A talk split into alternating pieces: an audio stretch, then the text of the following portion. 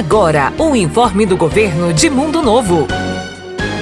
A sala de vacinas no posto de saúde central está atendendo sem intervalo para almoço, das 7 da manhã às 5 da tarde de segunda a sexta-feira. E tem mais: no sábado, o atendimento é das 8 às 11 da manhã e da 1 às 4 da tarde. Tudo isto para que você, pai, mãe ou responsável, leve o seu filho para vacinar. Doenças que estavam erradicadas estão voltando. Não permita que a morte ou a paralisia chegue à sua casa por falta de vacinação. Atualização de vacinação já. Informou Governo de Mundo Novo.